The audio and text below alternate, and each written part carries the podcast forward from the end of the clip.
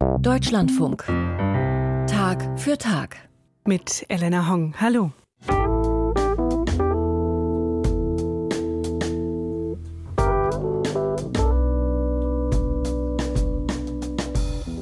in Dänemark, den Niederlanden, Frankreich oder auch in Deutschland. In insgesamt 14 Ländern der EU ist die gleichgeschlechtliche Ehe schon zugelassen. Nun will auch Griechenland dazu gehören. Doch die orthodoxe Kirche, die tut sich offenbar schwer damit und setzt alles daran, den Gesetzentwurf zu verhindern. Außerdem blicken wir nach Frankreich, wo vor 70 Jahren der Appell eines katholischen Priesters eine landesweite Hilfswelle ausgelöst hat. Und die Frage nach der Nutzung leerer Klöster beschäftigt uns in dieser Sendung am heutigen Donnerstag und damit ganz herzlich willkommen.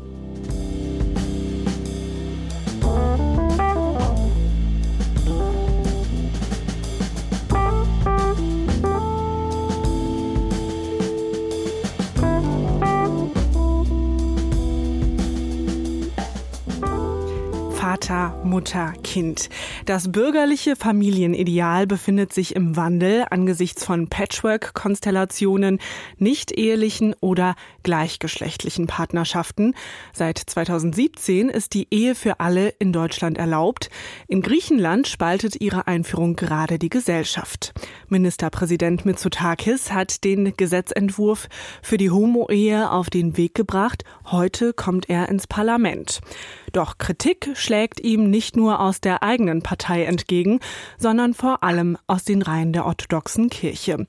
Rodothea Seralidou hat die Debatte für uns beobachtet.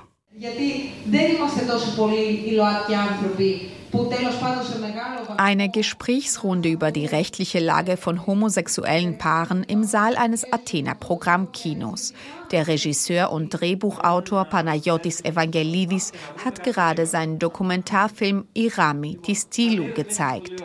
Er handelt von der ersten standesamtlichen Trauung von gleichgeschlechtlichen Paaren in Griechenland. Im Jahr 2008 hatte der Bürgermeister der kleinen Ägäisinsel Tilos zwei gleichgeschlechtliche Paare in einem kleinen Zimmer seines Rathauses standesamtlich getraut. Ein Triumph für die griechische Schwulen- und Lesbenbewegung, der aber nicht lange anhielt, erinnert sich Panayotis Evangelidis. Εμφανίστηκε ο Δήμαρχος Τήλου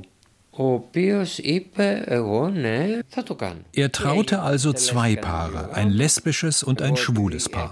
Ich habe das Ganze gefilmt. Doch das Landgericht annullierte die Ehen und das Oberlandesgericht bekräftigte dieses Urteil in erster Instanz, also dass die Ehen nicht gültig sind. Der Fall liegt nun beim Europäischen Gerichtshof für Menschenrechte. Die Argumentation der griechischen Richter, zwei Personen, das können nach jetziger Gesetzeslage in puncto Ehe nur ein Mann und eine Frau sein. Denn die Ehe für alle gibt es in Griechenland nicht. In ganz Europa können gleichgeschlechtliche Paare heiraten, in Griechenland nicht. Da hinken wir den anderen Ländern hinterher. Griechenland ist hin und her gerissen zwischen dem Fortschritt, wie wir ihn in Ländern wie Frankreich, Deutschland oder Großbritannien sehen, und extrem rechtem Gedankengut. Doch man kann nicht alle zufriedenstellen. Wenn eine Regierung liberal sein will, muss sie diesen Schritt wagen. Und der griechische Premier Kyriakos Mitsotakis will diesen Schritt wagen. Wie in vielen anderen europäischen Ländern sollen bald auch in Griechenland gleichgeschlechtliche Paare das Recht bekommen zu heiraten. Auch sollen sie Kinder adoptieren können und die leiblichen Kinder des Partners oder der Partnerin als eigene anerkennen können. Pläne, die auf den Widerstand der nach wie vor sehr mächtigen orthodoxen Kirche Griechenlands stoßen. Ihr gehört die überwiegende Mehrheit der Griechinnen und Griechen an. Die Kirche sei generell gegen die standesamtliche Ehe, heißt es seitens der orthodoxen Kirche, also auch gegen die Ehe von heterosexuellen Paaren. Sie erkenne nur die kirchliche Trauung zwischen Mann und Frau an, die in Griechenland rechtlich gleichgestellt ist mit dem Gang zum Standesamt. Die größten Einwände gebe es beim Thema Kinder und dem Begriff der Familie, sagte der Athener Erzbischof Hieronymus im griechischen Fernsehen. Welche Rechte wird denn ein Kind in so einer Ehe haben? Wer wird seine Mutter sein? Wer sein Vater? Es wird zwei Väter haben oder zwei Mütter. Wir respektieren die Freiheit jedes Menschen, ich als Erster. Aber dass unsere Lebensweise geändert wird, das erlaube ich nicht. In einem Rundschreiben der Heiligen Synode des obersten Gremiums der orthodoxen Kirche Griechenlands adressiert an alle Bistümer heißt es unter anderem die östliche Kirche Jesu Christi hat ihren eigenen positiven Lebensvorschlag, die kirchliche Hochzeit zwischen Mann und Frau. Die Kirche Griechenlands vertritt weiterhin die Auffassung, dass die Kinder das natürliche Bedürfnis und demzufolge auch das Recht haben, mit einem männlichen Vater und einer weiblichen Mutter aufzuwachsen. Kinder sind weder Haustiere noch Accessoires, die ein gleichgeschlechtliches Zusammenleben gesellschaftlich akzeptabel machen. Für die orthodoxe Kirche Griechenlands ist diese Frage so wichtig, dass sie Ende Januar alle 82 orthodoxen Bischöfe Griechenlands nach Athen einberief mit einzigem Diskussionsthema die Ehe für alle. Fünf Stunden lang haben sich die Kirchenvertreter beraten. Danach trat der Pressesprecher der Kirche, Bischof Ierotheos, vor die Presse und erklärte, warum die orthodoxen Bischöfe einstimmig gegen die Reform seien und auf welche Schritte sie sich geeinigt hätten. Η νομοθέτηση αυτή συγκρούεται τόσο με τη χριστιανική ανθρωπολογία dieses Gesetz entspricht nicht der christlichen Anthropologie und verstößt gegen die gesellschaftliche Pflicht, den Kindern ein Wohlergehen und eine richtige Erziehung zu gewährleisten, aber auch gegen das Recht der Kinder auf eine väterliche und mütterliche Präsenz und Fürsorge. Aus diesen Gründen und mit dem Gefühl der Verantwortung und Liebe für unsere Gläubigen ist unsere heilige Kirche diametral gegen den Gesetzentwurf. In allen Kirchengemeinden werde griechenlandweit am kommenden Sonntag nach dem Gottesdienst ein Schreiben vorgelesen und verteilt, das die Thesen der Kirche wiedergebe, so der Kirchensprecher weiter.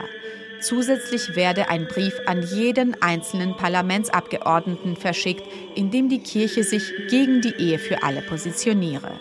Zwar sei die Kirche nicht der Gesetzgeber, aber würde sie schweigen, würde sie sich mitverantwortlich machen, so Bischof Ierotheos. Die Rechtsanwältin Katharina Drimi verfolgt mit Interesse die Haltung der orthodoxen Kirche. Drimi ist Mitglied in der Nationalen Kommission für Menschenrechte, einem unabhängigen Gremium, das die Regierung in Sachen Menschenrechte berät. Sie ist auch persönlich von der aktuellen Situation für gleichgeschlechtliche Paare betroffen.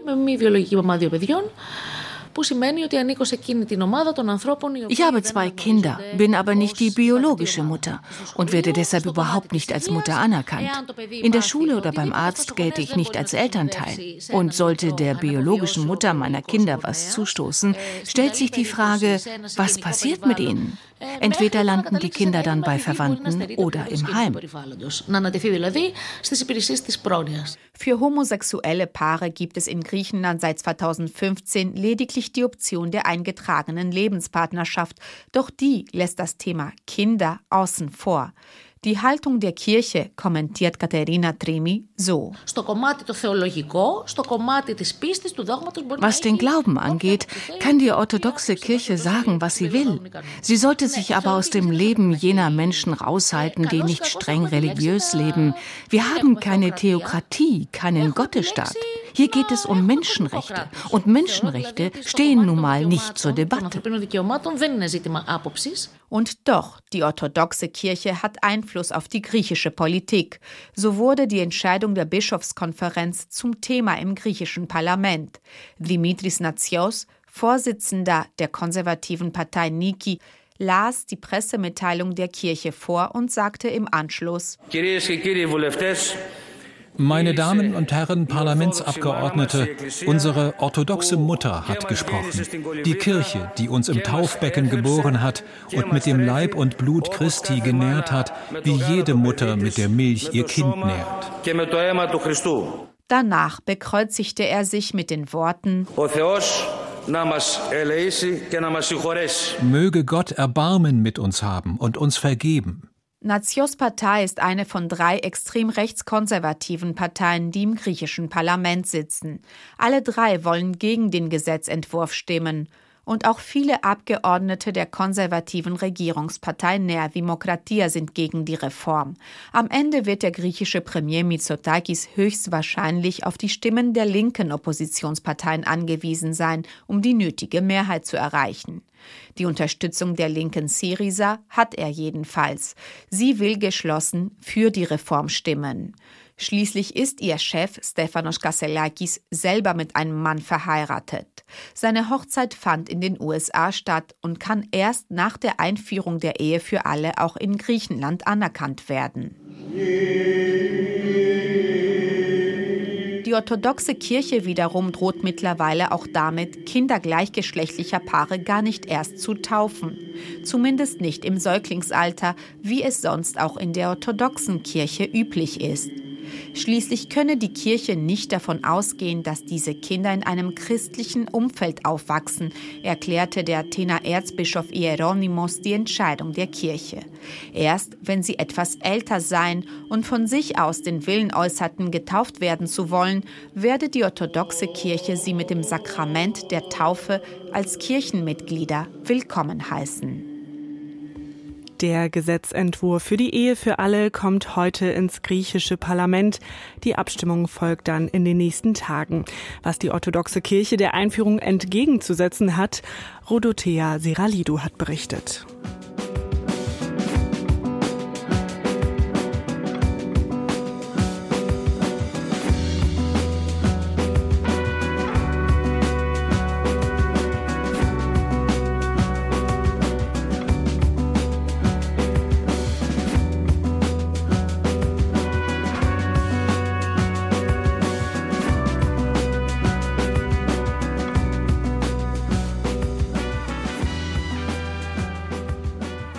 Zweistellige Minusgrade, eisige Nächte, meterhoher Schnee. Im Winter 1954 erfasst Frankreich eine Kältewelle. Jede Nacht erfrieren Obdachlose auf der Straße, weil Notunterkünfte überlaufen sind. Als klar wird, dass diese Not nicht zu bewältigen ist ohne das Engagement von Privatpersonen, da startet der Kapuziner und Begründer der Emmaus-Bewegung Abbé Pierre einen Hilferuf im Radio. Wie steht es heute, genau 70 Jahre später, um den Bau von Sozialwohnungen in Frankreich?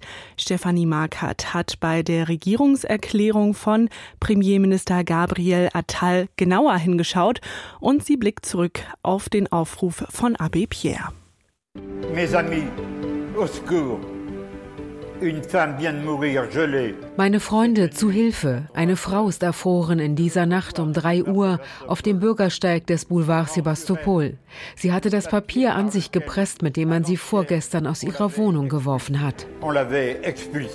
Abbé Pierre ruft kurz nach 13 Uhr Millionen Radiohörer auf, noch am selben Abend 5000 Decken, 300 große Zelte und 200 Gasöfen ins Hotel Rochester zu bringen, unweit der Champs-Élysées. Der Appell bringt zudem 500 Millionen Francs an Spenden ein. Damit lässt Abbé Pierre Notherbergen bauen, aus denen teils Sozialwohnungen werden. Heute hat das Hotel Rochester vier Sterne und Frankreich einen Kälteplan. Le Plan Grand Froid wurde zuletzt im Januar 24 in Kraft gesetzt. Dennoch meldete der TV-Sender France 5 kurz darauf, am Morgen wurde in Carpentras eine rund 60-jährige Obdachlose leblos unter ihrer Decke gefunden. Die Behörden gehen von einem Kältetod aus. Das Drama unterstreicht, wie dringlich Maßnahmen für die nach Angaben der Abbé Pierre Stiftung 330.000 Obdachlosen sind, davon 3.000 Kinder. Zudem warten 2,4 Millionen Haushalte auf eine Sozialwohnung. Der neue Premier Gabriel Attal hat die Wohnungsnot gerade in seiner Regierungserklärung benannt. Über Obdachlose sprach er nicht, aber über Sozialwohnungen, deren Neubau, Sanierung und Kauf gefördert werden sollen. Aber bis 2025 müssen alle Kommunen, die dem Gesetz über Solidarität und urbane Erneuerung unterstellt sind, in ihrem Bestand über ein Viertel Sozialwohnungen verfügen. Wir schlagen vor, in diese 25 Prozent auch Mittelklassewohnungen einzurechnen. Das würde aber weniger Sozialwohnungen bedeuten und bringt die linke Abgeordnete Mathilde Panot auf die Barrikaden. Es ist gerade im Wohnungswesen der schlimmste Rückschritt seit Jahrzehnten, besonders indem man gaunerhafte Kommunen ungestraft lassen will, die das Gesetz bei den Sozialwohnungen nicht einhalten. Das sage ich umso lauter, weil sich der Appell Abbé Pierres zum 70. Mal jährt. Ich glaube, er dreht sich im Grab um. Christophe Robert ist Generalsekretär der Abbé Pierre Stiftung. Was er sich vom neuen Premier wünscht? Eine andere Wohnungspolitik. 2018 wurden in Frankreich noch 125.000 Sozialwohnungen im Jahr gebaut. Heute sind es nur noch 90.000. Ganz einfach, weil man noch nie dagewesene Kürzungen im Budget für Sozialwohnungen vorgenommen hat. Und wenn es kalt werde, so Robert, mache man Thermometerpolitik. Was das heißt? Bei minus 4 Grad öffnet man Notunterkünfte und zwei Tage später macht man sie wieder zu. Am 4. Januar konnten Familien mit insgesamt 1600 Kindern, die die 115 angerufen haben, nicht untergebracht werden. 40 Prozent mehr als im Jahr zuvor. Das ist unwürdig. Wer zu wenig Wohnungen baut, braucht mehr Notbetten. Dafür hat die Regierung im Januar 120 Millionen Euro versprochen, macht 10.000 Plätze. Genauso viele hat Lila Sherif vom katholischen Hilfsverein Secours Catholique jüngst öffentlich gefordert. Die Chefin der Pariser Notfallmedizin sagte uns, sie könne derzeit nicht mal mehr für Kategorie 1, also Schwangere ab siebten Monat und Familien mit Säuglingen unter drei Monaten genug Unterkünfte anbieten. Zudem sehen sehen wir schon jetzt, dass immer mehr Schlafstätten von Obdachlosen geräumt werden. Das wird sich sicher, je näher die Olympischen Spiele rücken, noch verstärken. Die Hilfsvereine wollen die Zeit bis dahin nutzen, um Olympiamachern und Regierung ein soziales Erbe der Spiele abzutrotzen. Ganz im Sinne Abbé Pierres. Stefanie Markert über den Hilfeaufruf des armen Priesters Abbé Pierre am 1. Februar 1954 und den immer noch großen Mangel an Sozialwohnungen.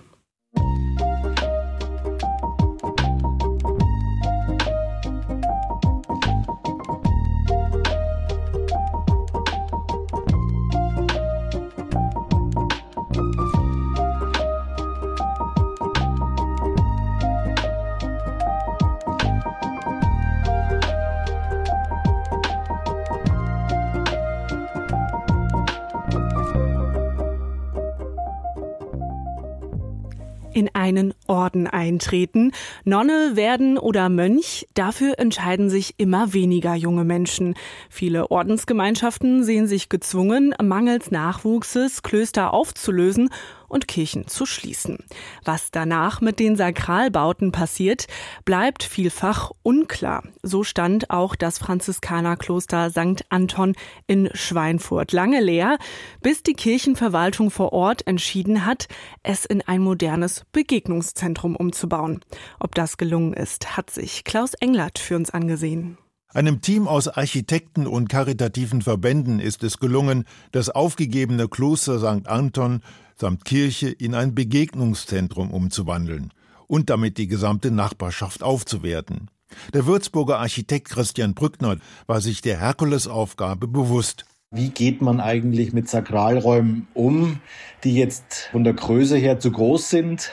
Was kann man da anwenden? Und das war natürlich schon erstmal eine Herausforderung, mit den Menschen ins Gespräch zu kommen und sagen, wie kann man an der Stelle dann auch Sakralarchitektur Kultur fortschreiben. Christian Brückner erinnert an das Motto, das für St. Anton und das neue Begegnungszentrum der Kassavielfalt von Beginn an leitend war. Also dieses offene Miteinander war tatsächlich ein starkes Bild, also ein Haus für alle. Das Klosterleben ist heute Geschichte. Nach dem Zweiten Weltkrieg begannen die Franziskaner im Nordteil des fränkischen Schweinfurt Kloster und Klosterkirche zu errichten. Aber bereits 1996 wird St. Anton aufgelöst. Es folgen Jahre des Stillstands und des Verfalls. 2014 kommt schließlich die Wende. Das Architekturbüro Brückner und Brückner entwickelt zusammen mit Diözese, Pfarrei und Caritas ein Konzept für das zukünftige St. Anton. Vier Jahre später beginnen die Bauarbeiten. Und 2023 zieht die Caritas mit Sozialpädagogin Marion Hammer ein. Sie koordiniert die Aktivitäten in der Casa Vielfalt braucht einen Kümmerer für dieses Haus, der das Haus mit Leben füllt. Es wurden durch den Umbau eben drei Räume möglich, drei größere Räume, die man mit Veranstaltungen mit Leben füllen kann. Und das heißt, ich schaue, welche Menschen sind im Haus, welche Menschen sind im Viertel, im Quartier, was brauchen diese Menschen. Und dafür machen wir passende Angebote. Marion Hammer will St. Anton zu einem interreligiösen Begegnungsort machen. Da plane ich zum Beispiel mit jungen muslimischen Frauen von der Fatih-Moschee die Begegnung, was ich dich schon immer mal fragen wollte. Also einfach wirklich Islam und Christentum im ganz persönlichen Dialog. Gleichzeitig wurden die Büros in den umgebauten Seitenflügeln des Klosters untergebracht, wo früher die Franziskaner ihre Mönchszellen unter sich teilten. Der größte Hingucker der Kassavielfalt ist das Café, das bei wärmeren Temperaturen zum Verweilen auf der sonnigen Terrasse einlädt. Daneben öffnet sich der Haupteingang zu einem lichten und übersichtlichen Foyer, das den Blick auf den hellen Kirchenraum lenkt. Der Architekt erinnert sich, dass der einladend gestaltete Vorplatz noch vor wenigen Jahren ein Unort war. Das war wirklich eine Brache. Das war ein toter Platz, da war niemand. Also das war einfach schlimm zu sagen, da ist keiner rein, keiner rausgegangen. Sinn und Zweck der Übung muss es natürlich auch gewesen sein, dass dieser Platz wiederbelebt wird. Die Organisatoren der Casa Vielfalt achten nicht nur, wie Marion Hammer betont, auf die traditionelle christliche Klientel aus Schweinfurt. Tatsächlich hat sich im Begegnungszentrum mittlerweile eine kleine syrische Gruppe gebildet, die sich über die arabische Kulturwoche in der Kassa Vielfalt zusammenfand.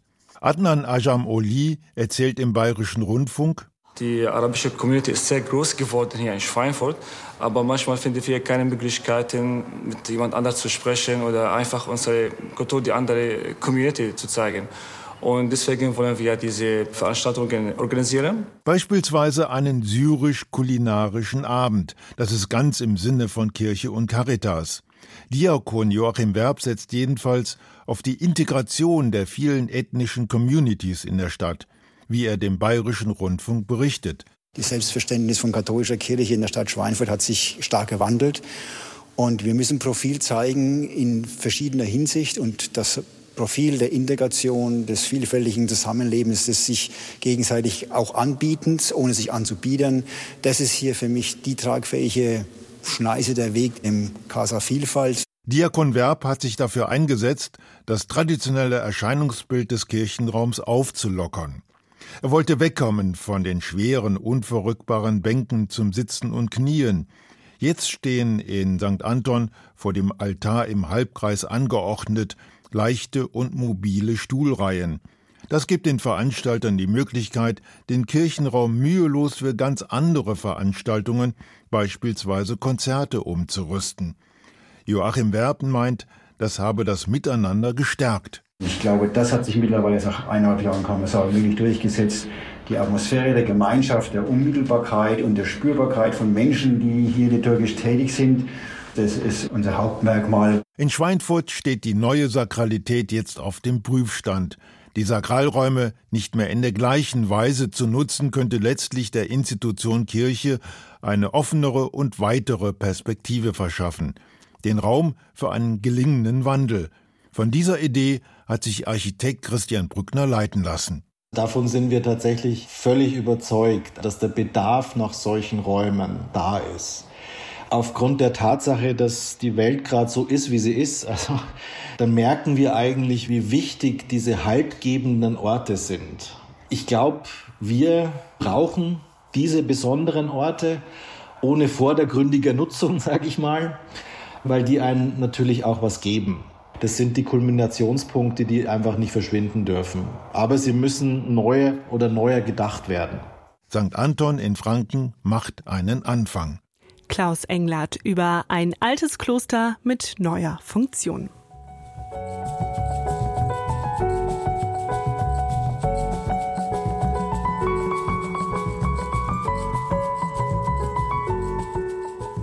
Das war Tag für Tag an diesem Donnerstag. Am Mikrofon verabschiedet sich Elena Hong. Die Redaktion hatte Andreas Mein. Und gleich in unserem Verbrauchermagazin Marktplatz gibt's das große Krabbeln. Es geht um Ungeziefer im Haushalt. Was tun gegen Bettwanzen, Ratten und Co. Britta Fecke hat die Tipps im Kampf gegen die ungeliebten Mitbewohner gleich ab kurz nach zehn.